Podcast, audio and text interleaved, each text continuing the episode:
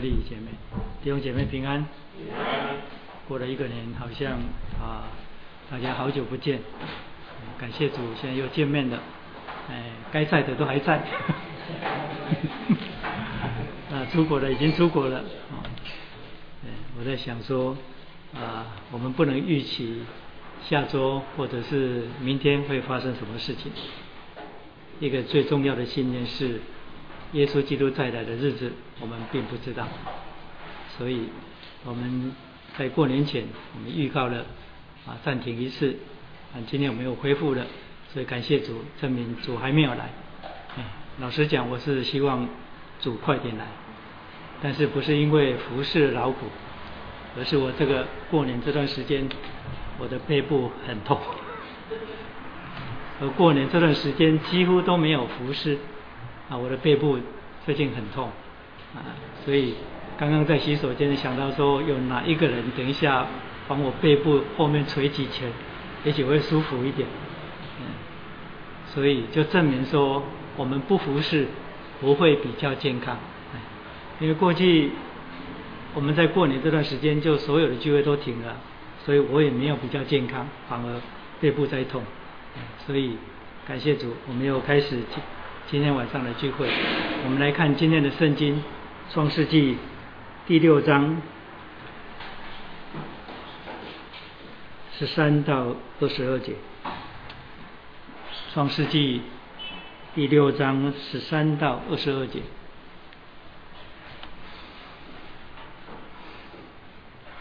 前两次我们是第六章一到十二节，我们讲到一到十二节。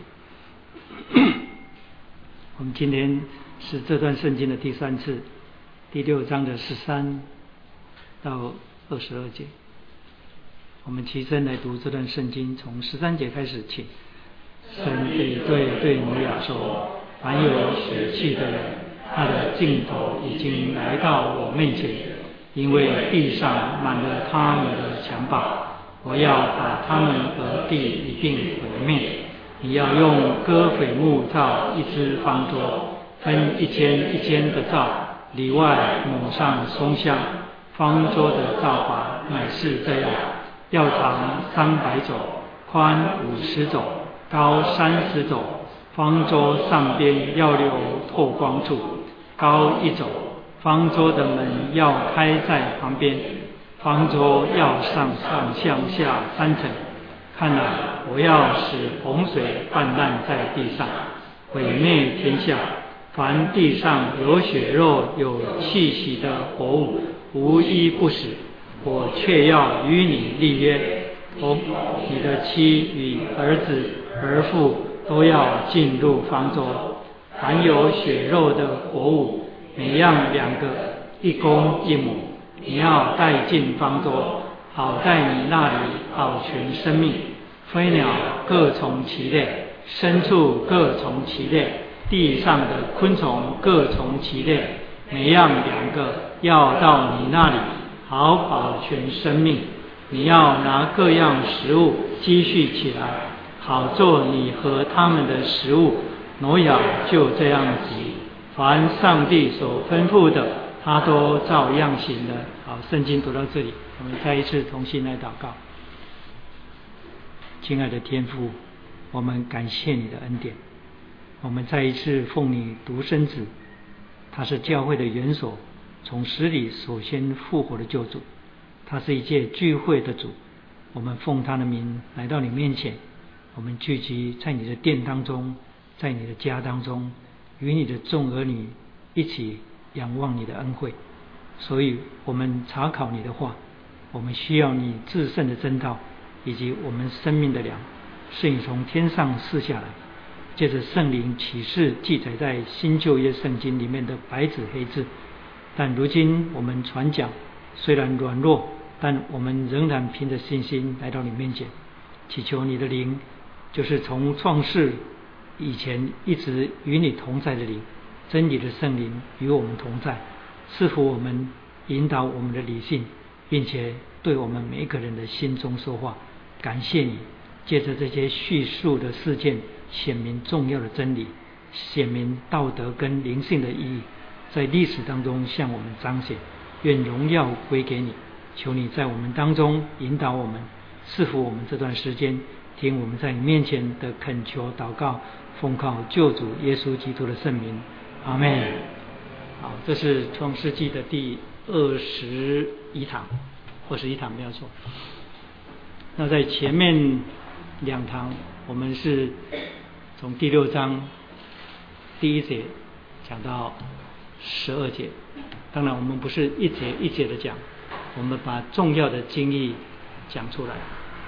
那在前面两堂当中，我们讲到挪亚洪水事件是个历史事件，我们也讲到前面五章亚当的族谱，那个死亡的族谱当中最重要的是要带出两个跟福音有关的历史人物，一个就是以诺。未曾经过死亡，与神同行三百年，被提。另外，就是我们今天所看的这段圣经，接下来连续三章所讲到的挪亚。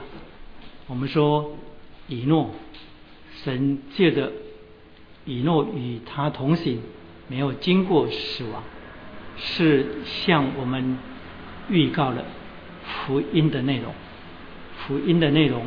就是死将要被得胜吞灭，所以以诺并未经过死亡，那是福音内容的预告。然后我们又讲到说，挪亚，挪亚的整个在洪水当中与神同行，照着神的命令建了一只方舟，以致使全家。还有一些蒙拣选的圣洁被分别为圣的活物，一起在方舟当中蒙了拯救，是向我们预告了福音的性质。所以我们就说洪水事件虽然在各古民族当中都有类似的神话，但是它却是历史事件。它不是神话，为什么？因为之前我们已经讲过了，但今天因为我们要讲到整个洪水事件当中很重要的福音的表记，也就是说新约的作者包括使徒彼得跟保罗，还有上帝的独生子耶稣基督，怎么看待挪亚事件？所以我们就从新约的使徒。跟神的独生子耶稣基督讲挪亚事件的时候，我们看见挪亚事件有很丰富的福音的表记在里面。这样，如果他有很丰富的福音表记，他就不可能是一个单独的事件，因为在圣经里面被记载的任何事情，或者是任何一段，或者是任何一卷书，或者是一个人。都不可能是单独的事件连在那里，被记载在那里。所以我曾经讲过，圣经的关联性意义非常非常的重要。第一卷创世纪，一直到最后一卷启示录，以及每一卷跟每一卷之间，还有第一卷跟最后一卷之间，都有关联性的意义，而且很紧密的成为一体。就是一次交付圣徒的真道，也就是全备的福音。它不是一个孤立的事件被记载在那里拼凑而成的，所以这种关联性的意义，或叫做整体圣经的有机体，是非常非常重要的。为什么？因为这个关联性的意义，是我们如果要明白圣经，就必须新旧约都非常的熟悉。而且不但新旧约非常的熟悉，而且圣经的每一卷跟每一卷之间都有很紧密的关联性的意义在那里。所以以赛亚书里面神启示说：“命上他的话乃是命上加命，律上加律。”然后这里一点，那里一点，然后无一没有并偶。也就是说，圣经里面重要的真理不会单独出现在只有一个地方。也不会单独出现一句话在那里，因为全部有整体性关联性的意义在那里。所以圣经非同其他的书，圣经不是字典，因为字典每一字、每一句、每一个词都有解释，但是这个词跟那个词，或这一页跟那一页之间没有关联性的意义。但圣经不是这样，圣经是一个整体。这样，我们就从挪亚洪水事件当中，它的表记性质，我们又重新提到一点，就是之前曾经一再讲过的，但不是从这个角度上讲，我们又重新讲到一个重点，就是挪亚的洪水事件乃是一个历史事件。虽然巴比伦古神话里面。也有洪水淹没全地的记载，然后中国人以及埃及的神话、古神话当中都有，但是创世纪里面所记载的，虽然被称为非信史时代的叙述，但它绝对不是神话，也绝对不是象征或者是寓意性质的神话。所以我们知道，我们今天若讲到那这样。挪亚洪水事件既然有很丰富的福音的表记，那么它就不是单独的存在在创世纪那里，它就不可能是神话的事件。这样，我们从上一堂我们就讲到挪亚的洪水事件，乃是预告的福音的性质，也就是福音之所以是福音，那到底是什么？所以我们上一堂。就先从挪亚在那个世代讲起，因为我们从第六章的结构当中，我们分出就是洪水事件的背景，还有上帝对罪的反应，以及在审判当中的拯救。然后我们就讲到挪亚在那个世代当中被上帝称为异人，然后又被称为完全人。还有，他又与神同行，所以我们就从挪亚为什么会被称为是异人？因为在希伯来书第十一章第七节那里，对挪亚事件有一个很清楚的叙述性的解释在那里。他说：挪亚因着信，蒙神指示他未见之事，他就动了敬畏的心，预备了一只方桌，使他全家得救。也定了那世代的罪，挪亚也因着信蒙了称义的见证，所以希伯来书十一章第七节讲到挪亚是因信被称被称为义，信上帝所说的话，所以被称为义，不是因为他花了那么多的时间建了那一只方舟，那只方舟的工程是非常非常浩大，没有错。等一下我们会讲到。但是圣圣经里面却不是说，因为他做了这件事情而被称为义人，乃是因为他的信心被称为义人。而在圣经里，后来在新约里面，我们今天所有基督徒都知道因信称义的道理。所以我们信上帝所差来的独生子，我们被称为义。我们不是行了什么。还有挪亚被称为完全人，完全人，那是指一个相对的用语。也就是与当时代的人他的行为，这个行为，特别是指他对神信心所产生的行为，与当时代的人是有分别的。所以你不要误会这句话的意思。挪亚是个完全人，我们已经讲过好多次，在上帝的眼中，完全是属于动机的，而不是行为的。因为没有一个人可以靠着行为在上帝的面前被称为完全。因为后来我们看见挪亚在洪水之后，他的行为也有不完全的地方，所以不是因为行为完全，是因为动机完全。所以上个礼拜我在讲台当中讲到 reform 的精神，reformation 不是完全的运动，但是 reformation 背后所隐藏的那个精神，是在上帝面前被看为最完全的。为什么？那个动机。就是要回归圣经的信仰，那是被称为完全人。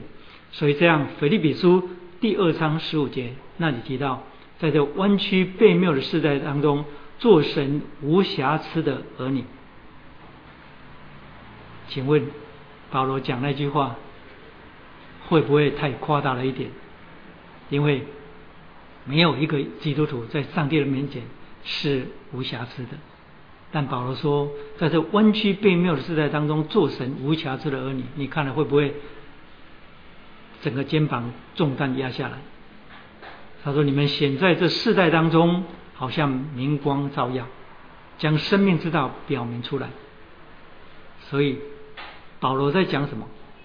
他在讲的，就是我们在讲挪亚一样的，就是那是个相对用语，跟那个时代的人相比，挪亚的信心所产生的行为，信心不可能是单独存在，一定会产生行为，所以。他生活的方式与那时代的人不一样，以致他被看作完全人。他有一个完全人的动机在那里。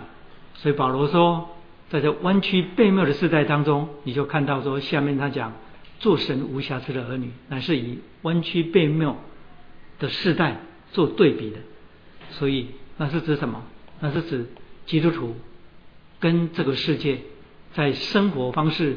以及价值取向，我们有很大很大的不同。保罗在罗马书第十二章说：“要心意更新和变化，不要效法这世界。”同样的，都是同样的意思。所以，一个在上帝面前被看作完全人的，是指他的动机，这这是一个相对的用语。所以，挪亚在上帝面前被看作完全人。还有第三，挪亚在上帝面前。被看作什么？是与上帝同行的人。那么与上帝同行之前，我们就讲过以诺的。那今天我们接下来要讲的这一点很重要，就是以诺跟上帝同行，使他与神有非常亲密的关系。那么挪亚与上帝同行，接下来我们所看到的乃是挪亚的侍奉，也就是他接下来整个从。神指示他未见之事，也就是那个审判当中的拯救，他参与神整个审判跟拯救的工作，也就是他成了拯救跟审判的同工之后，他的侍奉。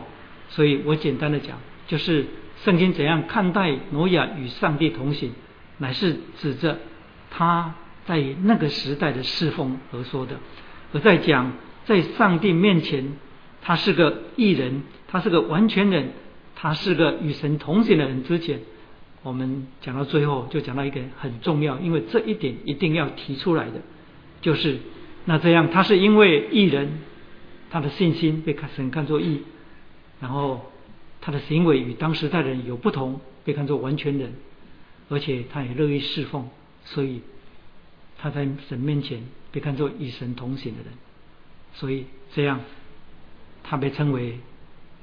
蒙恩的人吗？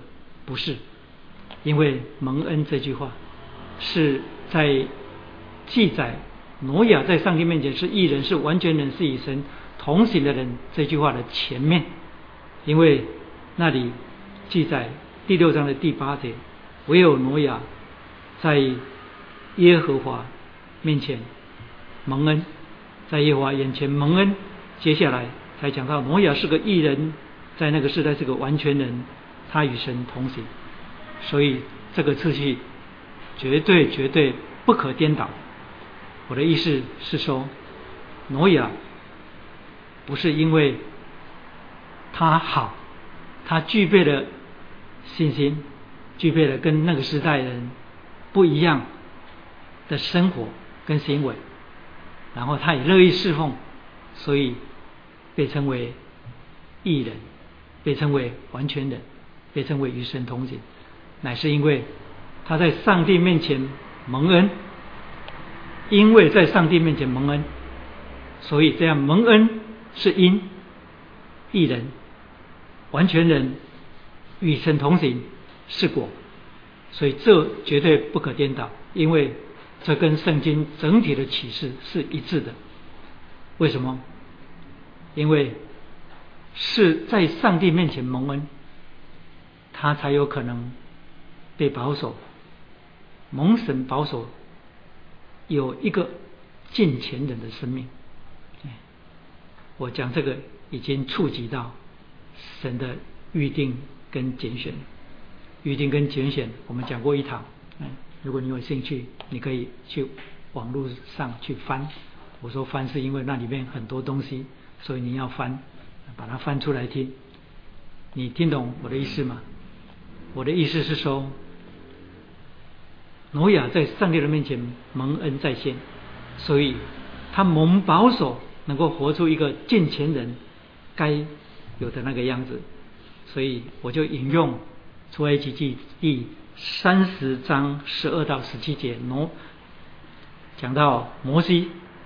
摩西对上帝祷告，向上帝祷告说：“我若在你眼前蒙恩，求你将你的道指示我，使我得以认识你。”所以，一个基督徒或一个蒙神恩典的人，他必然会渴慕上帝的话，想要认识上帝。这种人是蒙恩的特征。如果神不保守我们这些人，或者是我们所看到有些人，你怎么传福音给他，他总是不听，总是不听啊。还有一些放放荡惯了的基督徒啊，他们耳朵发痒，就随从许多的师傅。为自己增添许多的师傅，不听纯正的道。我告诉你，那个不是蒙恩的样子。因为摩西讲得很清楚：“我若在你眼前蒙恩。”这是摩西的祷告，出埃及记第三十章十二节：“我若在你眼前蒙恩，求你将你的道指示我，使我得以认识你。”接下来又祷告说：“我若在你眼前蒙恩，求你与我同去。”他怎么讲？人如何得以知道我们在你面前蒙恩呢？岂不是因你与我们同行，使我们与万民有分别吗？所以与万民有分别，就是一个过近前人的生活。这种这种人，这个不是因为他先这样做，所以上帝才喜欢他，是因为上帝在芸芸众生当中，他乐意借着他的灵介入了某些人的生命当中。使那个人蒙保守，所以你只要看前面创世纪，该隐跟亚伯，或者是接下来你所看到的，所生下来亚伯的后裔当中的赛特，以及一直下来的以诺、挪亚，还有闪，接下来亚伯拉罕，甚至你看到雅各跟以扫两个人在母腹当中的时候，上帝就已经喜悦雅各。所以，正如先知以赛亚所说的，上帝对他说：“我要恩待谁就恩待谁，我要怜悯谁就怜悯谁。”所以有些人说：“你若有信心接受耶稣，上帝就会重生你；你若没有信心，他就不重生你。”不，reform 的人说，reform 的神学，也就是根据圣经告诉我们，上帝先重生你。你才产生信心。上帝若不重生你，你的信心从哪里来？那完全是超自然的信心。一个会信耶稣是他的救主的人，那个信心不是自己生出来的。所以圣灵来要叫人畏罪、畏义、畏审判，自己责备自己。所以一个人听见福音，或者是在聚会当中听见诗歌，他还没有受洗，他听见上帝的道。他听见诗歌，他就在那边一直流眼泪，一直流眼，他自己也莫名其妙。就以前我们传过福音，有一个有一个黑道大哥啊，那个是啊，他全身都是病啊，喝酒喝出病，喝喝了全身都病。他的骨头被去照一个 X 光的时候，他的骨头是绿色的，他的骨头颜色跟人家不一样，为什么？因为他酒精中毒了。啊，那时候他坐我的车子，我说你不要看骨科了，我带你去看那些正骨的东，就是那些正骨的啦，或者是那个就是传统医疗，叫民俗医疗那个。他坐在我的车子里面，我在跟他讲耶稣，他一边一边一边听一边哭，他就前面就三字经，然后就说我我怎么会听见你讲这个一直哭？为为什么？为什么我我发生什么事情？他还没有信耶稣。那是什么？那是圣灵叫一个罪人为罪、为义、为审判，自己责备自己。所以他自己责备自己的时候呢，圣灵叫他自己责备自己，还要痛哭流涕。那什么？那个叫重生，那个叫重生。你先重生，你才产生信心。这个很简单的比喻，小孩子是先生下来才会哭，还是在妈妈的肚子里面还没有生出来就哭？是生下来才哭，对不对？为什么生下来哭？因为有生命了嘛。你听懂我的意思吗？因为有生命嘛，崩出来的时候呢，他就哇哇大哭。为什么？因为被生出来了。所以圣灵若不重生我们，你是不可能有信心。所以阿明念派的说：不，你先有信心。你要不要信？你信了，圣灵就重生你。开玩笑，整本圣经从来没有告诉我们说，上帝是因人的主动而开才主动。上帝是因人主动，然后自己被动，就是人做了什么事情，他才回应什么事情，不可能的事情。全本圣经都告诉我们，神是独行其事的上帝，圣灵随己意把恩赐赐给人，圣灵随己意行做万事，所以上帝是随己意行受万事的上帝，他怎么可能会因为我们主动做什么或主动不做什么？然后他就在那边等，看你做了什么决定，他才接下来反应做什么决定，这不可能的事情。说阿明念派在一六一九年被天特基督徒大会在荷兰定为完全不合乎圣经。为什么？因为基督徒是被重生，一个罪人是先被重生才产生信心。所以这整本圣经，你你看没有什么，但是你不要把它看颠倒了，不是因为挪亚好。所以他在上帝面前蒙恩，是因为他在上帝面前蒙恩，所以他蒙了保守，他可以活出近千人的样子。所以是神先主动。至于神为什么主动在一些人身上做那些工，比方说在各位的身上做这些工，让你愿意，让你愿意下了班已经很累了，还坐在这边听这些让你头脑发胀的东西，为什么你愿意？所以是我打电话请你们来吗？没有，所以为什么？那上帝为什么要怜悯一些人，恩待一些人，保守一些人的心，愿意渴慕真道，愿意过近前人的生活，愿意寻求上帝的旨意？我不明白。如果你硬要讲，我曾经在以弗所书里面，在以弗所书那边，整个以弗所书的整卷的讲道当中，讲到第一章的三到十四节的时候，我讲到只有一个原因。你可以看见，就是连续出现在以弗所书一章第六、第十二、第十四节的那三句话，使他荣耀的恩典得着称赞，使他荣耀的恩典得着称赞，使他的恩典在耶稣基督里得着称赞。只有那个原因，其他没有其他的原因，不是因为我这个人好，不是因为你好。过条件，所以我告诉你，reform 的信仰的人，相信神的拣选跟预定，上帝的拣选，就是上帝凭着他全然的主权能力以及他的全智全知，介入某些人的生命当中，改变了他的现状跟他最终将来的命运，他介入了这些人的生命当中，所以这些人生命蒙了改变。这种基督徒，他的信仰最坚定。为什么？因为他知道说，圣徒既然蒙了重生，他就上帝就一定保守他到底，所以他绝对不会遇到挫挫折就跑去信佛教出家了。他绝对不会因为这样就弃弃绝耶稣基督。上帝绝对不会任凭他。为什么呢？因为被生下来，被生下来这件事情很重要。这在我的以弗所书讲道里面，我经常提到基督徒是被生，基督徒是被生，基督徒被生的。我我请问你，你的孩子被生下来之后会凭空消失吗？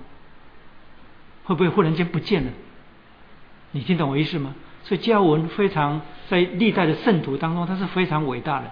他归纳整本圣经，上帝赐给耶稣基督人，一每一个人都不失落。他归纳出一句话，那句话叫什么呢？就是如果你有，你就不会失去；如果你失去，就证明你没有。所以你看到有些在教会里面好久的人，后来跑去出家啊，你不要太奇怪，为什么？因为他本来就没有，没有什么，没有重生，他没有重生。你听懂我意思吗？所以，如果你有，你就不会失去；如果你失去，就证明你根本没有。当然，我们看人一个阶段是不准的，搞不好跑去当出家、当和尚、当尼姑的，过了几年他又回来了，也说不定真正被重生。我不知道，我是告诉你。所以，吕奉的基督徒从圣经里面知道说，一个基督徒是被生的。一个基督徒被生下来，我我我我告诉你一个很简单的比喻嘛，那个比喻就是什么？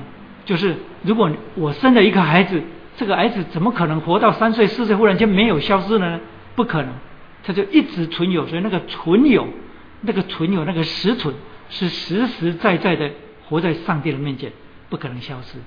你我作为一个基督徒的生命就是这一种，我们的生命，我们被重生的生命，不可能凭空消失。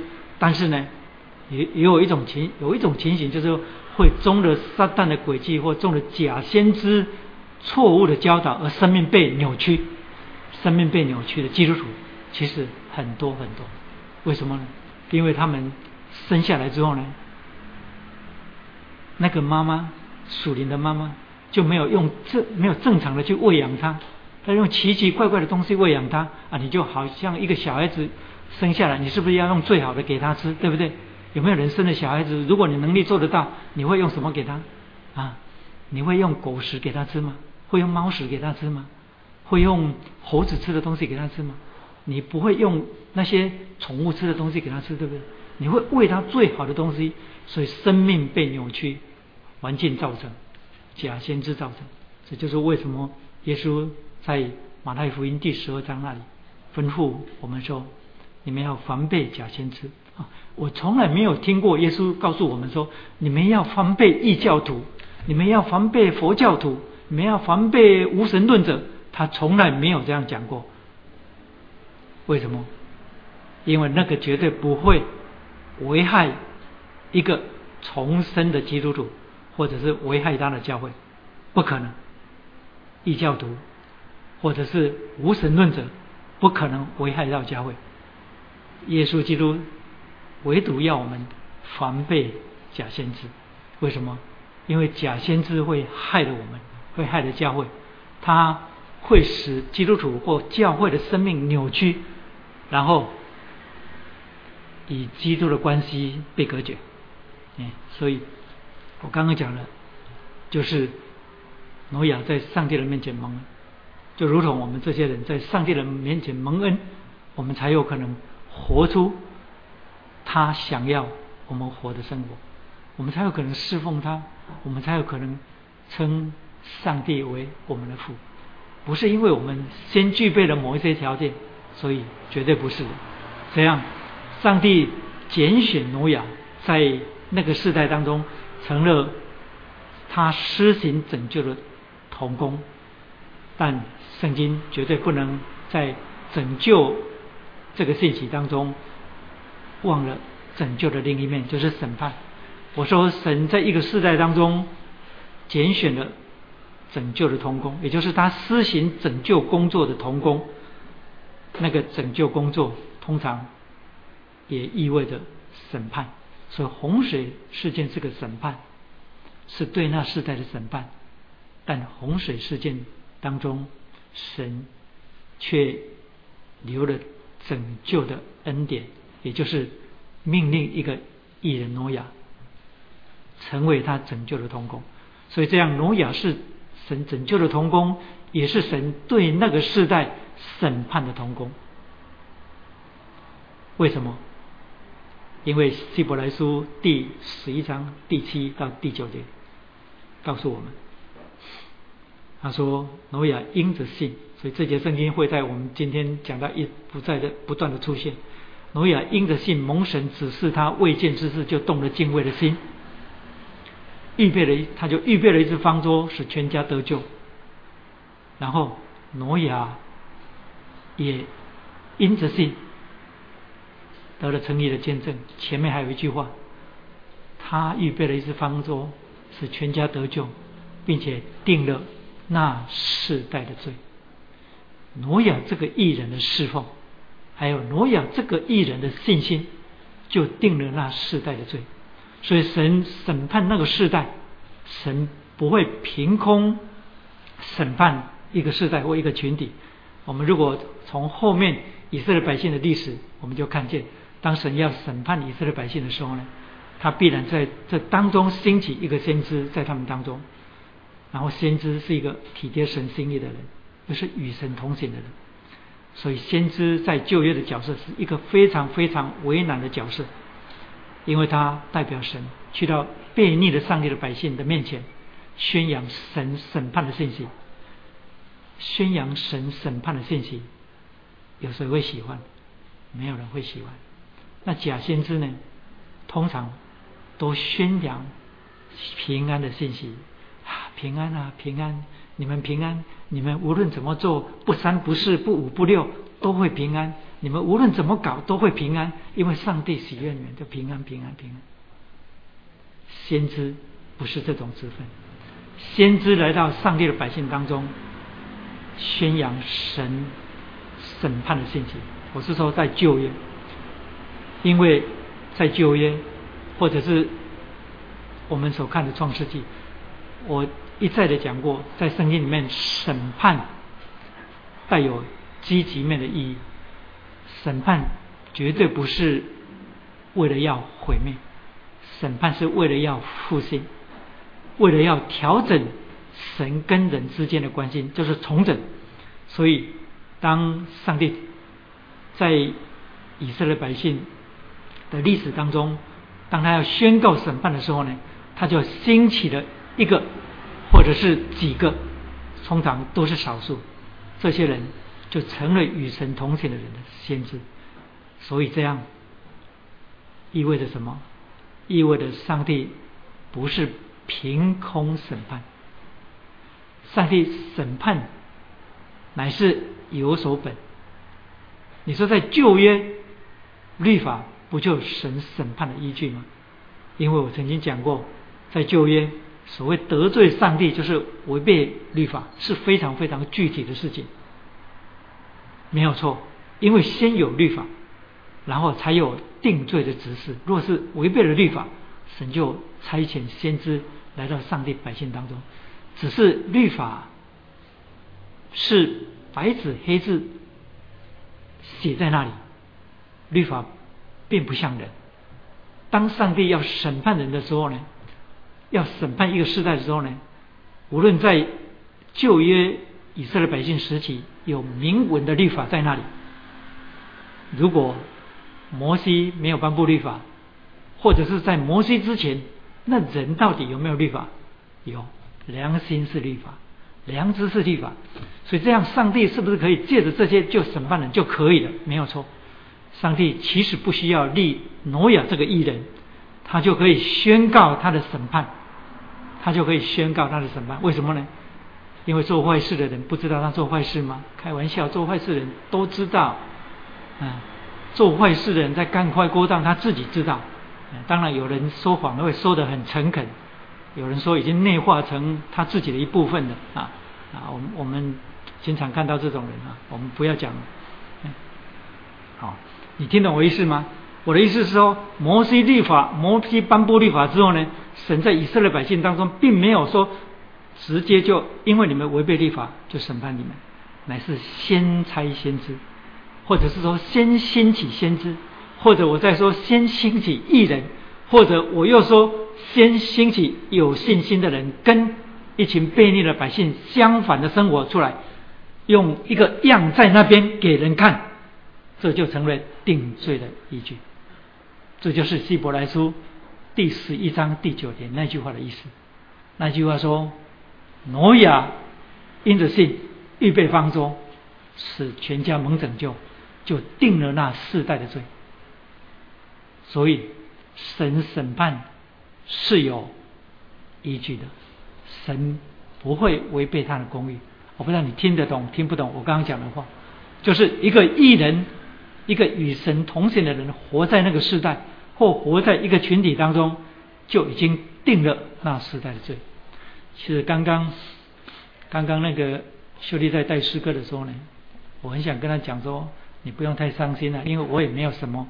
哎，他说他什么都没有，他无权无势无什么，那那个我也没有啊。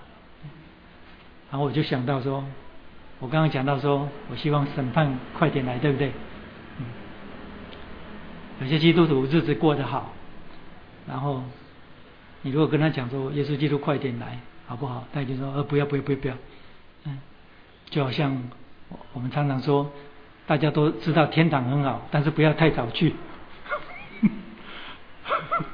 对不对？谁不知道？哪一个基督徒不知道天堂很好，但是有谁愿意早一点去？同样，同样的基督徒哦，除非落在极大的患难当中，然后说主啊，求你快再来。但是我告诉你，这种心态求主快再来是不合真理的，是不合真理。如果你是为这世代当中的罪。然后你期待耶稣基督的应许，上帝的应许，基督快来，他是好。所以呢，你因为太苦，求主快来，不合真理。还有第二，你如果因为侍奉太累，求主快来，也不合真理。哦，有时候很多很多很多原因都不合真理，只有一个，就是你因为羡慕上帝在耶稣基督里的应许。你看到这世代啊许多的罪恶横行，你期待主快来的日子，那好，那是合乎真理的，所以我就是用那样的心情在期待主耶稣快来。我刚刚提到说啊，我不要讲，我我说了，新约上帝的百姓跟旧约上帝的百姓，是的，你看就很不一样，你知道吗？新约的基督徒教会啊啊，也真真的有多少人真正因为羡慕上帝在基督里的应许而渴望基督快再来的？我们总是希望主帮助我们，使我的情况有改善，事业赶快找到工作，银行存款没有赶快增加啊，或者是有债务赶快还掉。我们总是希望羡慕这个，我们不会羡慕那个属天的产业。到现在。所以我知道，我我明白一件事情，就是上帝多么多么的宽容，爱我们这些不完全的人。这就是 C.S. 路易斯提到，他说魔鬼才又忌又恨，又气又嫉妒又恨我们。上帝造了我们这些人，又要爱我们，你知道吗？因为 C.S. 路易斯说，魔鬼听到上帝要造一种。半灵半物质的人，你知道人具有物质的身体，又有灵，对不对？他说魔鬼听说上帝要造一种半物质半灵体的这种怪物，他说怪物啊，他说觉得不可思议这样啊，而且竟然又要爱他，而且呢完全不让他知道，因为神若不只是。就没有一个人众众先知，没有人可以明白上帝的声音。这圣经里面的话，我的意思是我引用这一句来了解灵界里面，上帝若不让灵界的天使知道，天使没有一个人知道神心里在想什么。所以人的被生、被造、被生，然后存在在地上，以及在基督里蒙拯救这件事情，是个很大很大的奥秘，是个很大很大的恩典。没有人明白，当然基督徒，基督徒我们明白一点点，我们终究没有办法完全明白。为什么？因为如果完完全明白了，就证明你是完全被成全的。所以我们这些人，我们这些蒙恩拯救的人，我们天天是活在上帝的恩典。我们其实活在上帝的恩典当中，换一个角度上来看，就是我们是活在不断的亏欠当中，不断的亏欠当中。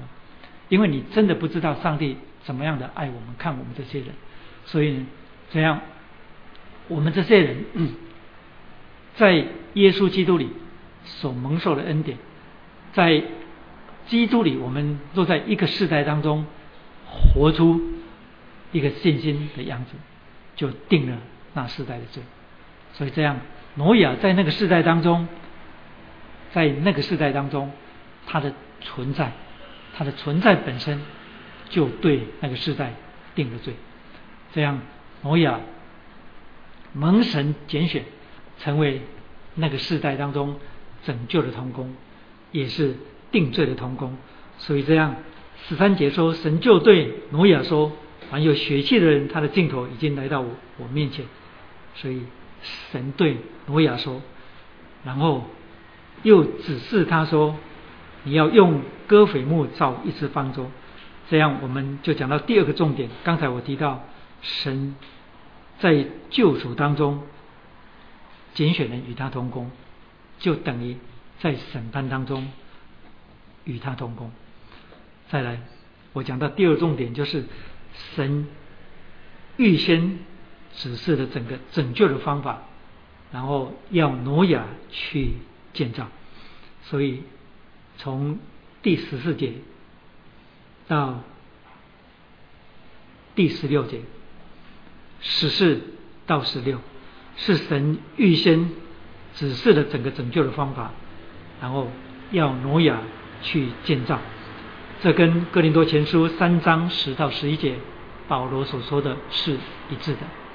为什么？因为教会或者是当时的挪亚，既然是与神同工的，然后整个拯救的方法是神所立定的，如同今天我们在救恩里面。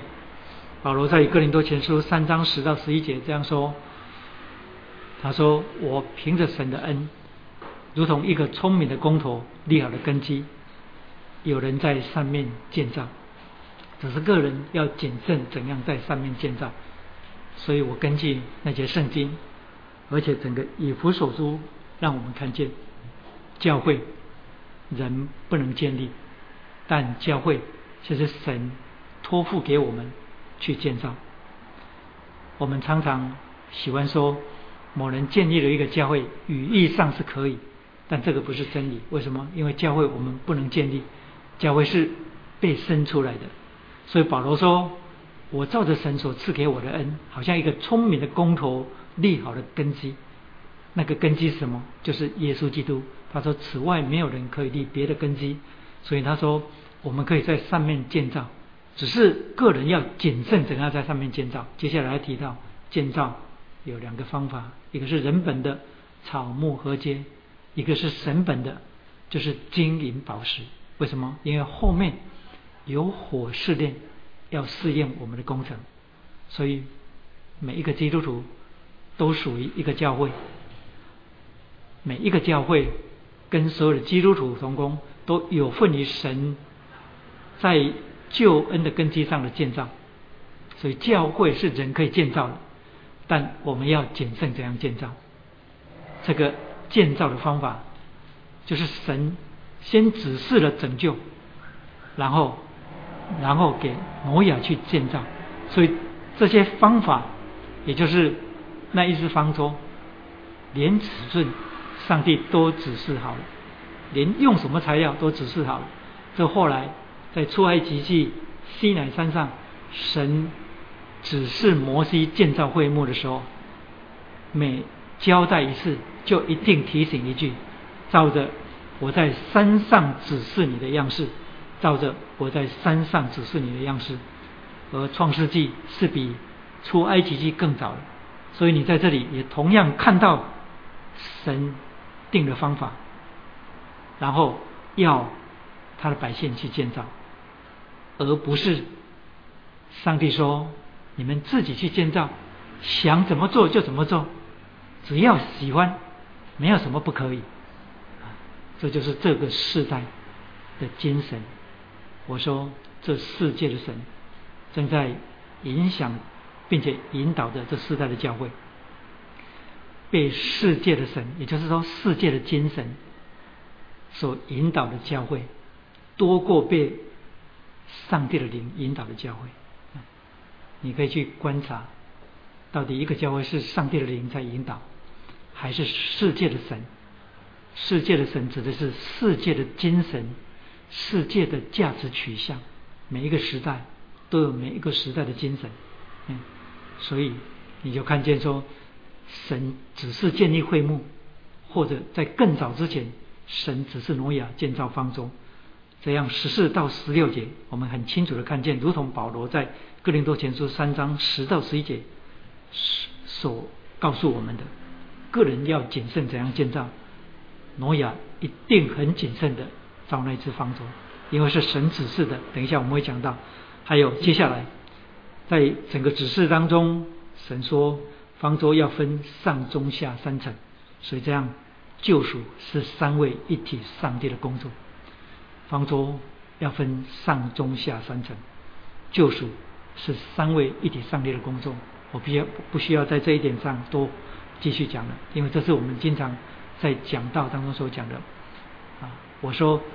救赎是三位一体上帝的工作，圣父预备救恩，圣子来到地上被差遣成全救恩，圣子升天之后赐下圣灵，借着教会的同工，与有份于上帝把救恩施行在罪人的身上，所以这样圣灵施行救恩，而这。三个范围的工作，并不是可以截然划分的。这三个范围只是按着次序跟轻重来讲而已。所以这样，神指示挪亚方舟要分上中下三层，而指示完建造的工程之后，神对挪亚说：“我却要以你立约，你同你的妻跟儿子儿妇。”都要进入方舟，这是圣经里面创世纪一开始跟福音有关的第一个约。神的拣选与拯救，透过两个方式，就是立约跟呼召。我却与你立约，你同你的妻跟儿子儿妇都要进入方舟。十八节的上半句是立约。所以拣选、拯救，一定包含了这两个内容，就是立约跟呼召。所以你同你的妻跟儿子都要进入方舟，是个呼召。第七章的第一节，同样这个呼召又出现。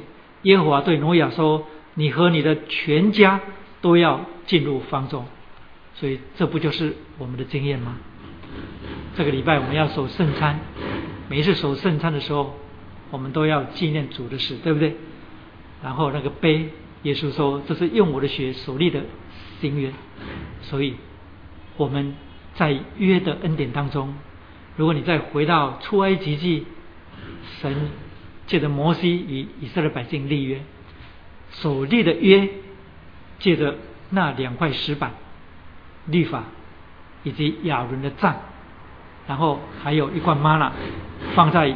至圣所里面的约柜，约柜上面是施恩座，所以意思是什么呢？就是施恩的原则，施恩的基础是罪人在上帝的恩约里面，听懂那意思吗？所以这样罪人在上帝的恩约里面，才有可能经历恩典，也就是在施恩宝座的下面。是约柜，约柜的上面就是施恩宝座。这样，我们看见在创世纪挪亚的洪水事件当中，我们就看见神与挪亚立约。因为事件还没有成，所以神的应许是透过神的以他百姓的立约，或者是与挪亚的立约，来坚定神的应许。那个绝对不是说神。会改变心意，那是体恤人的软弱。所以我们在圣经里面就看见很重要、很重要的整个圣经最重要的五个约，就是从挪亚之约之后呢，我们又看见亚伯兰之约，再来又看见啊西奈之约，又叫做律法之约，然后接下来又看见大卫之约。第五个约就来到新约，耶稣基督借着他的血与他的百姓立约，所以那个立约是神应许的保证。我再说，约是应许的保证。你有没有跟人家买东西订过合约？一定的合约就不能更改。所以神与人立约这件事情，是神体恤人的软弱，使人可以在约当中坚固，使人可以在约当中看见上帝的信实。这个讲下去，我们又要讲到约上面的，我不要讲那么多。所以我只是偶尔在这里提醒，让你知道我们在创世纪里面这里所看见的，这样神呼召挪亚一家人进入方舟，好躲避上帝的审判，成为他们的拯救。神又与他立约。后面我会看，我们会看见，当洪水之后呢，神与挪亚跟所有。在方舟里面的那些活物立约，所以你翻到第八章，这跟前面这个约不太一样。前面六章的十八节，我却要与你立约，是呼召挪亚一家人进入方舟当中蒙拯救。而洪水之后第八章，这是附带提的，附带提的，因为这后面还是会讲到这里的。我先在这里提示一下，第八章的第二十节，挪亚为耶和华筑了一座坛，拿各类洁净的牲畜、飞鸟献在坛上为燔祭。耶和华闻那馨香之气，就心里说：“我不再因人的缘故咒诅地，也不再按着我才行的灭各样的活物。地还存留的时候，假设寒暑冬夏昼夜就永不停息。”这个约后来在耶利米三十三章又被重新提起来。在耶利米三十三章，我这是附带的，下一次我们讲会把它讲得更详细，所以你先不要翻。在耶利米三十三章那里，神为了要让以色列百姓知道他坚定对大卫的应许的时候，他说：除非人能够废掉我所立白日黑夜的约，使白日黑夜不运转，这样就能够使我废掉我与我仆人大卫所立的约。那节那那节圣经跟这里是意义上是相连的。那下一次我们再讲，就讲创世纪哦，会讲到头发发白，这是都很重分量的东西，而且因为这圣经这个关联下去的后面是很多很多，所以第八章那里提到，其实就这个白日黑夜，就是白天跟白昼，就是自然界。自然律运转的那个约，或者我们在希伯来书里面所看到的，就是神用他全能的命令托住万有，那个是个约哦。所以神与人立约，与挪亚所立的这个约，而且这里在第九章，第九章，我与你们立约，凡有血肉的不再被洪水灭绝，也不再有洪水毁灭地了，那是十一节，然后十二节到。十六节提到那个约的记号就是红，好，这是挪亚之约。那么刚才我们所看到的，那仍然是个挪亚之约的一部分。那个那一部分是什么呢？就是挪亚一家人因上帝的指示蒙拯救，因上帝的呼召进入神的拯救当中。所以这样，神的拣选在这里我们所看到的，凡有血肉的活物，每样两个。一公一母，你要带着进方舟，好在你那里保全生命，保全生命，连续讲了两次。这样神的拣选是为了要保全他所拣选对象的生命。当然，这里提到的是那些牲畜，但是到你那里好保全生命，就把挪亚全家一家八口全部包括在内了。我的意思是说，拣选在旧约，我们看到的是神。拣选的目的是什么？是为了要保全生命。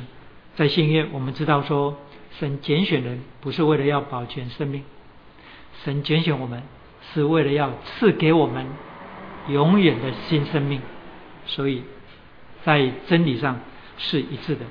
这样，我们接下来讲到整个挪亚的洪水事件当中的福音表记，就是从创世纪在。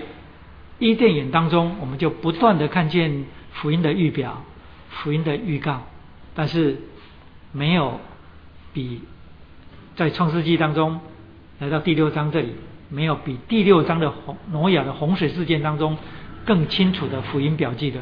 所以我上次提到说，这里不但关乎新约，不但关乎末世论，而且关乎因信称义，也关乎预定跟拣选，还有甚至关乎十字架，还有跟洗礼、重生跟教会都有关联。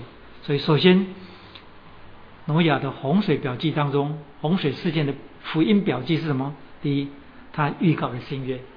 我们要几处圣经要看。首先，请你看以赛亚书第五十四章，挪亚洪水事件的福音表记、预表跟记号是什么？首先，他预告的新约，就是整个洪水事件，他预告的新约。以赛亚书五十四章九到十节。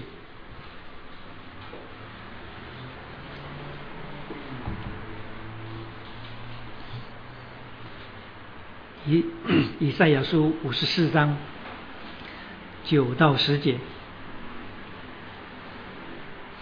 好，请你注意看，我的我来读这段圣经。五十四章的九到十节，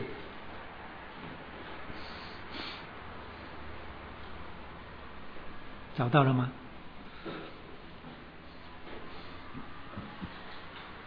以赛亚书第五十四章九到十节，这是在我好像挪亚的洪水，我怎样启示，不再使挪亚的洪水漫过遍地。我也照样启示，不再向你发怒，也不斥责你。如果你看前面，你就知道在讲以色列百姓的悖逆，在讲以色列百姓的悖逆。第十节，大山可以挪开，小山可以迁移，但我的慈爱必不离开你，我平安的约也不迁移。这是连续你的耶和华说的。这里讲的平安的约，我们知道平安的约是新约的另一个名称。这里前面在讲以色列百姓，所以以色列百姓，我曾经讲过，上帝在万民、万国、万民当中拣选了以色列百姓，施恩给他们。以色列百姓其实是全人类的代表。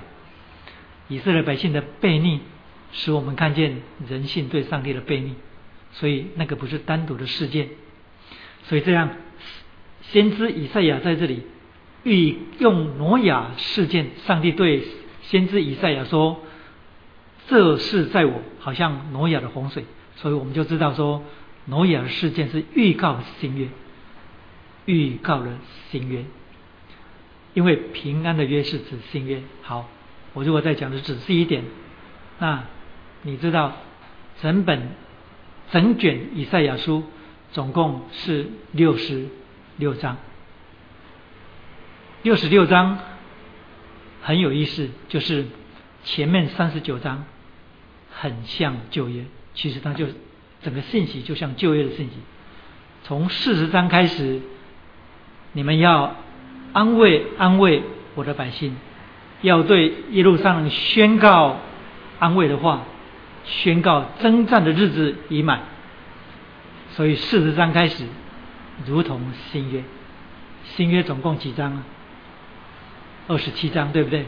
所以从四十章到六十六章，几乎就是二十七章当中，就如同新约的二十七卷，而前面一章到三十九章，如同旧约的三十九卷。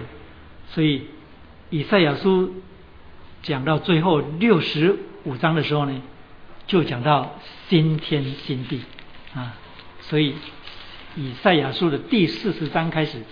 几乎就是预告的新约，所以在六十五章的第十七节说：“看呐，我造新天新地，从前的事不再纪念，也不再追想。你们当因我所造的永远欢喜快乐，因我造耶路撒冷为人所喜，造这其中的居民为人所乐。”我们就知道说，那是指新耶路撒冷，所以那里预告了新天新地，所以。先知以赛亚书五十四章九到十节，那里提到说：“我平安的约不迁移。”这是连续你的耶和华说的。所以这样挪亚的洪水事件预告了新约，这是第一个福音的表记。借着挪亚洪水事件向我们显明。还有第二，预告了因信称义，先知以西结书十四章十四到二十节，先知以西结书十四章十四到二十节。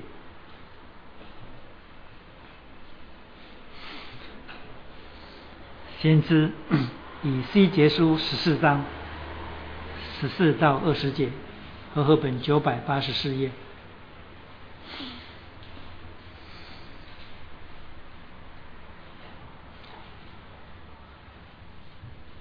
十四章十四到二十节，我来念十四节，十四节，然后再来跳二十节。其中虽有挪亚、但以理、约伯这三个人，他们只能因他们的义救自己的生命。这是主耶和华说的。这里让我们看见挪亚是因信称义的。我们已经在希伯来书十一章七节那里提到了，因信称义是一个罪人个别任性所产生的救恩的果效。所以圣经从头到尾就否定普救论。再来，你再看二十节，虽有挪亚、但以里、约伯在其中，主耶和华说：“我指着我的永生启示，他们连儿带女都不能救，只能因他们的意救自己的生命。”所以是挪亚的事件预告了因信成义，挪亚救自己的命。那奇怪了，明明刚才第六章那里说挪亚全家都得救啊，不，这里圣经告诉我们一件事情，所以你读圣经你要很小心。这里补足了创世纪第六章那里，因为那里好像是挪亚因为信心，所以他造了方舟啊，全家人因为他是他的家人嘛，所以因为他信，全家人就自然信。不，这里很清楚的告诉我们一件事情是什么呢？挪亚的太太就是挪太太，还有还有挪亚的儿儿子以及他的媳妇。全家人除了挪亚之外，七口人全部都信的，他们是全部都信的，不是只有挪亚信。这里补足了创世纪第六章那里，所以耶和华说：“虽有挪亚在，但以理、约伯在其中。”主耶和华说：“我指的我的永生启示，他们连儿带女都不能得救。为什么？因为得救是个别的，每一个人个别的信，然后因信被成立。”只能因他们的义救自己的生命，所以这样，我们看见挪亚事件在以西结书十四章这里，让我们看见因信称义的道理，那是新约福音的内容。还有第三，挪亚洪水事件预告的末世，我们看马太福音的三十六，马太福音的二十四章，马太福音的二十四章三十六、三十七节。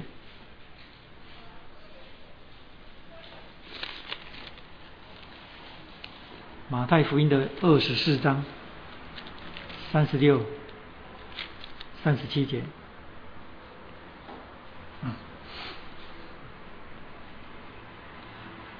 三十六。但那日子、那时辰，没有人知道，连天上的使者也不知道，子也不知道，唯独父知道。所以三十七节说，挪亚的日子怎样，人子降临也要怎样。所以挪亚的事件。预告了末世，因为上帝的独生子把他再来的日子比喻作挪亚的日子，所以我们就知道说，挪亚的日子预告了末世，不但预告了末世，而且又预告了拣选，这是第四个福音的表记。他预告了拣选在哪里？就是同样二十四章的三十八节开始，一直到四十一节。三十八节说，当洪水以前的日子。人照常吃喝嫁娶，直到挪亚进方舟的那日，不知不觉洪水来了，把他们全都冲去。人子降临也要这样，随着预告末世的情景，人照常吃喝嫁娶，不就是像今天一样吗？嗯，然后四十节，那时两个人在田里，取去一个，撇下一个；两个女人推磨，取去一个，撇下一个。所以为什么取去一个，撇下一个？我不知道。你问我，我不知道为什么。我要回到刚才引言所讲的，上帝说我要恩待谁就恩待谁，我要怜悯谁就怜悯谁。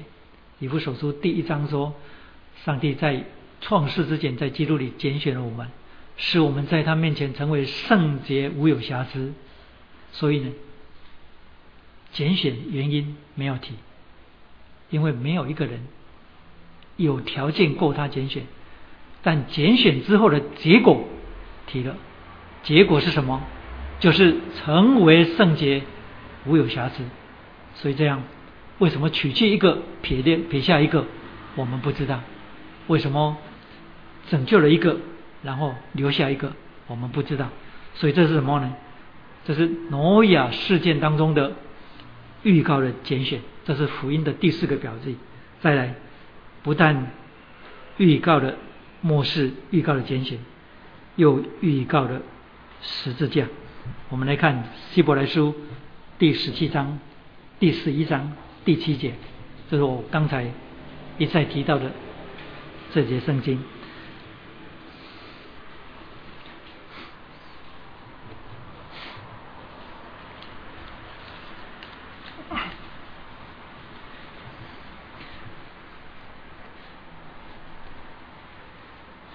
洪水事件的。第五个福音标记预告十字架，希伯来书十一章第七节，十一章第七节。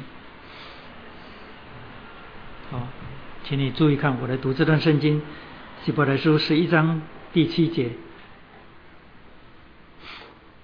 挪亚因着信，既蒙神指示他未见的事，动了敬畏的心，预备了一次方舟，使他全家得救。因此。就定了那世代的罪，自己也承受了那从信而来的义。这里哪里有提到十字架？因为挪亚这个艺人的信定了那世代的罪，定那世代的罪，在历史当中最伟大的独一的事件是谁呀？我们刚才在讲到挪亚。这个艺人，因为他的信心，就成了神定那世代罪的原因，对不对？神不不是单单因为律法，不管是摩西的律法或人内心的律法而行审判，他立了一个不一样的人，与当时代不一样的人，对不对？那我说，整个人类历史当中最重大的。单独的独一的事件，就是一个艺人来到地上，显出所有世上的人的罪，也就是因着他的死，因着他的顺服，使全世界都被定罪的是谁啊？耶稣基督。基督在十字架上的死，后来其实是在之前，耶稣基督预告圣灵要来的时候，就提到。他死之后，圣灵所做的工作，他说：“圣灵来要叫人为罪、为义、为审判，自己责备自己，对不对？”接下来他怎么讲？他说：“为罪是因为他们不信我；为义是因为我往父那里去；为审判是因为这世界的王受了审判。所以，基督在十字架上被定罪，死在那里，他被审判，他被定罪。”其实反过来是，所有活在地上的人，以及整个世界背后的掌权者魔鬼，被定了罪，被审判。所以这样，在历史当中唯一的，整个全人类历史当中单独的、唯一的、独一的一个艺人活在这地上，使全人类的罪都被显明在上帝面前的。也就是耶稣基督来到地上的时候，他说：“人子来，不是要定世人的罪，乃是要拯救人。”有没有？那节圣经我们现在提出来，跟我们现在讲的好像是互相冲突的，其实一点都不互相冲突。为什么呢？因为可以帮助你了解一件事情。耶稣基督说：“我来不是要定人的罪，为什么呢？因为一个。”已经被定罪的世界不需要再定罪，他需要被拯救。这样，耶稣基督在十字架上死，拯救的另一面就是定罪。因为人被定罪，所以人需要被拯救。已经被定罪的就不需要再被定罪。而当基督在十字架上死的时候，撒旦以为他得胜了，借着罪人的手把他钉在十字架上。但那义者，这是彼得后来在使徒行传里面所说的：你们杀了那生命的主，你们弃绝了那义者、那圣者，有没有？所以这样，基督这位义者、义的本体死在十字架上的时候呢，就使全人类的罪都被显出来，使得。世界背后的掌权者撒旦被审判、被定罪，所以耶稣说：“畏罪是因为他们不信我；为义是因为我往父那里去；为审判是因这世界的王受了审判。”所以这样，挪亚因着信定了那世代的罪。挪亚的洪水事件预告了十字架的事件，一个义者死在十字架上。使全人类的罪被显出来，完全无可推诿，使撒旦的权势被瓦解。为什么？因为他的权势是非法的，他的权势因基督在十字架上死，彻底的被瓦解。这是其一。还有其二是什么呢？我现在讲什么？我说洪水事件预告的十字架事件。第二是什么？就是神命令挪挪亚在那个时代当中造一只方舟。我们知道方舟是避难所，然后今天我们也知道说，基督是我们的避难所，所以这样基督是在旧约当中的方舟，在新约当中他是我们拯救的磐石，对不对？所以这样挪亚遵着上帝的命造那个方舟的时候。到底造了多久？造了多久？来，我先讲方舟的尺寸好了。我要缩短时间，因为今天超过九点了。来，方舟的尺寸，根据刚才圣经告诉我们的那个方舟的尺寸，我念一下。他说，长三百肘，一肘是四十五公分，所以这样呢，长三百肘就是等于一百三十五公尺。而分成三层，所以一百三十五公尺乘以三，所以长度是一百三十五公尺，然后总共是三层，也就是一百三十五公尺要乘以三，然后宽是五十肘，所以宽度是，因为我刚刚讲一肘是四十五公分嘛，所以是宽度是二十二点五公尺，又乘以三，然后高是。三十肘，三十肘就十三点五公尺，但是不是乘以三，是除以三，十三点五公尺大约将近五层楼，因为现在一层楼的高度大概是三米三公尺四或三公尺六，那有些比较没良心的建商建三公尺傻币啊，傻币会比较压迫，那三米四到三米六就已经很高了。所以这样十三点五公尺大约是四层楼高，那四层楼高分成三层，所以就除以三，所以这整个方舟工程非常非常的巨大。那总共到底造了多久？有没有圣经的线索可查？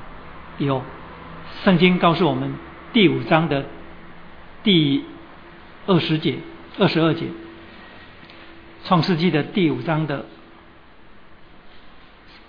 第五章的三十二节，创世纪第五章三十二节，挪亚五百岁生了闪、含、雅弗，对不对？好，你再跳到第六章的第十节、第九节、第十节，挪亚的后代记在下面。挪亚是个异人，在当时的世代是个完全人。挪亚与上帝同行。挪亚生了三个儿子，就是闪、含、雅弗。接下来十三节，神就对挪亚说：“凡有血气的，都在我面前，镜头已经来到，接下来就只是建造方舟。所以呢，五百岁的时候生了闪寒雅福，对不对？神只是他建造方舟，我们不能说是五百岁那一年他同时生了三个孩子，一年不可能生三个孩子，但是大约是在五百岁左右，对不对？那洪水是从什么时候开始呢？洪水是挪亚六百岁那一年，所以这样我们至少有一个线索可以看见，说挪亚建造那个方舟几乎将近一百年。我们刚才说那个尺寸，那个尺寸需不需要建那么久？需要建那么久的，因为挪亚一家才有八口，又扩掉挪太太跟他的媳妇女的，整个孩子加起来没有几个人。啊，当然他可能有请工人。好，在这整个将近一百年建造方舟这件事情，当时是不是轰动世界的大事？一定是轰动世界的大事。方舟在建造的过程当中，就是神在宽容忍耐等候人得救的时间。因为挪亚在那个时代当中的侍奉，借着建造那个方舟，一定是不断的传福音。等一下我们会讲到。第六个表记，好，我在讲说这当中有十字架的表记，为什么呢？那个方舟是用钉的，我不知道当时有没有铁钉，但是即使没有铁钉，也应该有矛跟准这种木头做的钉子，所以呢，每天都嘣嘣嘣的打，每天都嘣嘣嘣的打，你经过那个地方或很远的地方，就听到挪亚在钉方舟，而这个嘣嘣嘣。钉的声音呢？后来过了一千多年之后，过了呃不止一千多年，挪亚的时代应该早于亚伯拉罕，所以将近三千年之后呢，在加略山上，人钉上帝的独生子耶稣基督在十字架上，所以方舟如果是基督，那么在加略山上。那个钉钉子的声音，跟旧约创世纪第六章那个钉方舟的声音，不是同样的意义吗？你听懂我的意思吗？所以这样，挪亚在钉钉子那个方舟，在造那个方舟的时候，神已经预告了新约在加列山上的十字架。所以这样，挪亚的洪水事件预告了十字架。第六。甚至预告的宣教，你看《彼得前书》第三章，《彼得前书》第三章，《彼得前书》第三章，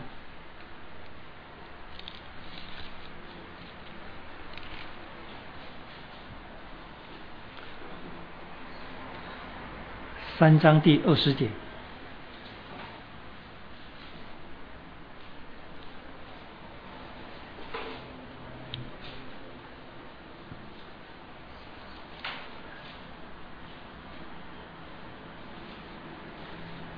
你的前书在后面，新约的后面一点。好，我们快要结束了，我先预告。彼得前书第三章二十节，就是那从前在挪亚预备方舟，上帝容忍等待的时候不信从的人，当时进入方舟。好，圣经读到这里二十节，就是那从前在挪亚预备方舟，神容忍等待的时候不信从的人。前面提到。十八节提到，因基督也曾为一次为罪受苦，就是义的代替不义的，为要引我们到上帝面前。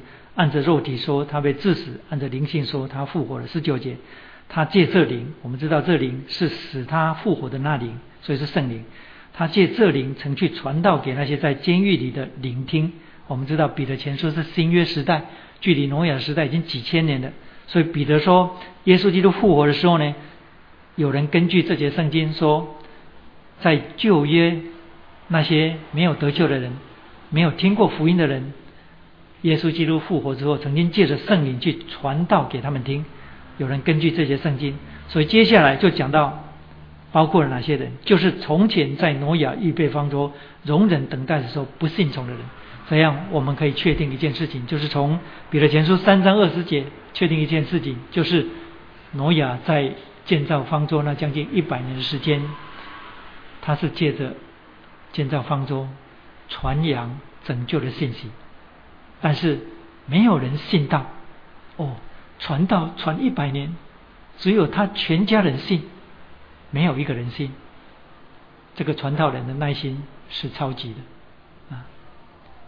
传道传将近一百年，他借着钉那个方舟。所以那个侍奉的工程非常非常的大。挪亚造方舟那件事情，一定吸引很多的观光客，每天包游览车去参观，一定有中国团去，各国的团都有去，什么旅行社都一定会安排这个行程，然后周围一定有很多很多的摊贩摆在那里。因为有太多观光团了，所以那种那个大肠包小肠的啊，阿弥陀的一定都有。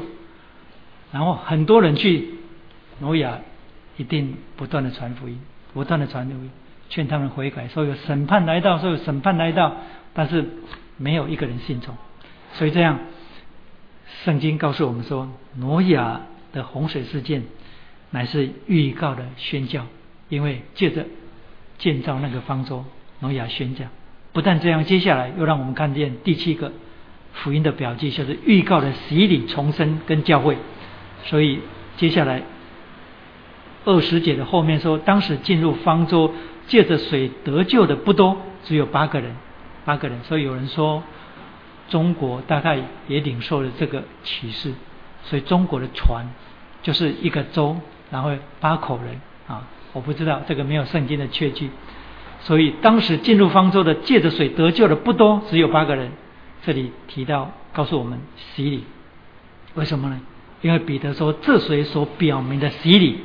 所以我告诉你哦，无论从出埃及记，或者是从旧约以色列祭司的侍奉，以及这节圣经，还有新约保罗的哥林多前书，都证明一件事情，就是第一礼。才是合乎圣经的。低礼、敬礼不合乎圣经。虽然有人说 “baptize” 这个字指的是敬，但是呢，这个字也包含了洒，就是洒水的洒。你听懂我的意思吗？洗礼、低礼比较合乎圣经，敬礼不合乎圣经。但是那个没有关系，如果你用的是敬礼。那就等于你水洒的比较多一点也没有关系，你还是得救的。所以不要轻看低礼的，低礼的才是合乎圣经。因为如果是敬礼，那么他们全家八口就死光了，全部都淹在洪水里面的。你听懂吗？所以挪亚彼得前书告诉我们说，这水所表明的洗礼，现在借着耶稣基督的复活也拯救你们。接下来讲到重生。这洗礼本不在乎除掉肉体的污秽，只求在上帝面前有无愧的良心。那指的是因信称义，那指的就是一个重生的人在上帝面前的因信称义。这样，挪亚的洪水事件又预告了洗礼、重生跟教会。哦，讲到这里可以休息了啊，因为今天这些不讲完，下个礼拜又重复一遍，就太对不起你们了。好，最后。我们再思想一下，我刚刚已经讲完了整个洪水事件的福音的表记，所以丰不丰富？非常的丰富，就证明一件事情，这个不是神话。为什么？因为它跟整个福音新约的福音是紧紧相连的。这样，挪亚是与神同行的人，他是因侍奉跟上帝同行。还有第二，他的侍奉是个艰巨的工程，而且他的侍奉如果用现在的眼光来看。一点果效都没有，啊，一点果效都没有。他传福音传了将近一百年，竟然除了他全家之外，没有一个人信主，啊，没有一个人信主。所以他的侍奉是一个艰巨的工程。第三，这不但是个艰巨的工程，还是个笑话。我相信挪亚被人笑了将近整整一百年。为什么呢？因为没事造那个怪物干什么？你说有洪水，这大晴天呐，大晴天，你在那干东西干什么？现在如果在这个时代当中，有这种事情发生，你要不要做？你要不要做？你一定不做，你一定跟主说：“主啊，我不要被人家当傻瓜，我希望被人家当聪明人、智慧人。”我告诉你，一个想要讨上帝喜悦的侍奉，在每一个时代当中都被看作笑话。哎，你说是不是在类比你自己？有一点点，但是我没有那么伟大。我只是告诉你，除了我之外，还有很多。在这世代当中，以及历世代、历世历代当中，在世界当中被被看作拱狼，在上帝面前被看作智慧人的，所以忠心上帝所托付你的，其他的不要管，哎，其他的不要。我知道我在我们整个高雄市的教会的牧者当中，一定把我看作笑话。办那个布道会，只有五个人信主，花那么多钱啊。一定有人讲了，以前就有人讲过了。有人说我们教会办一次布道会花三十万，结果一个人信主都没有。嗯，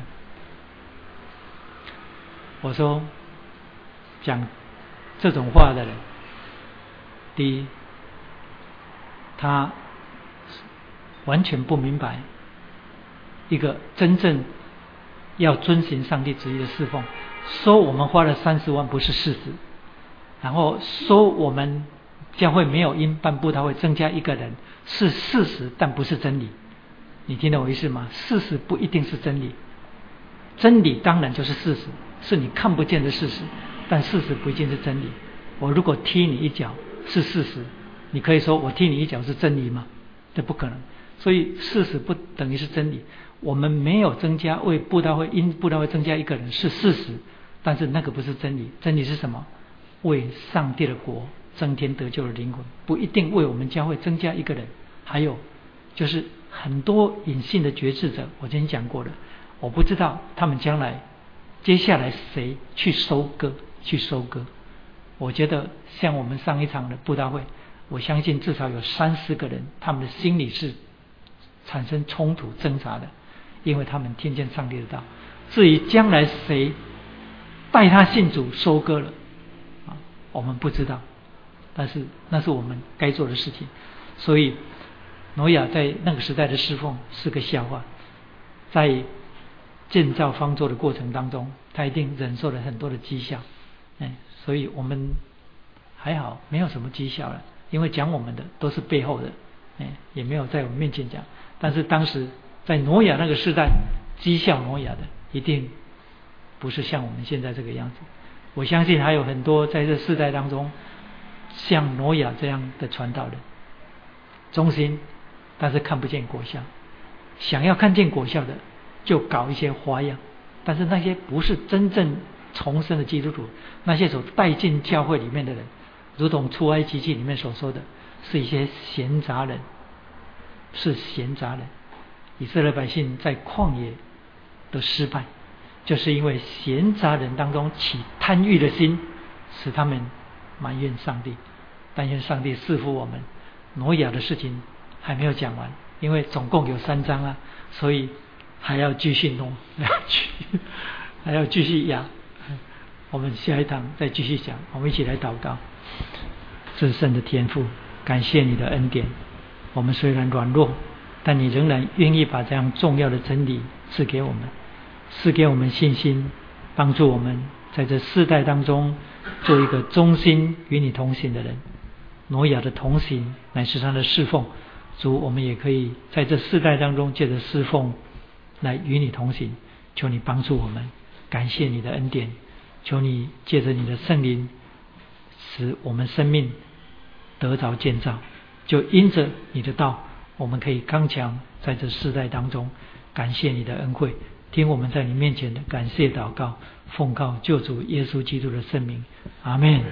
所以今天没有 Q&A 的时间了，我们要来唱诗歌结来结束今天的聚会，因为今天超过的时间太久了，来。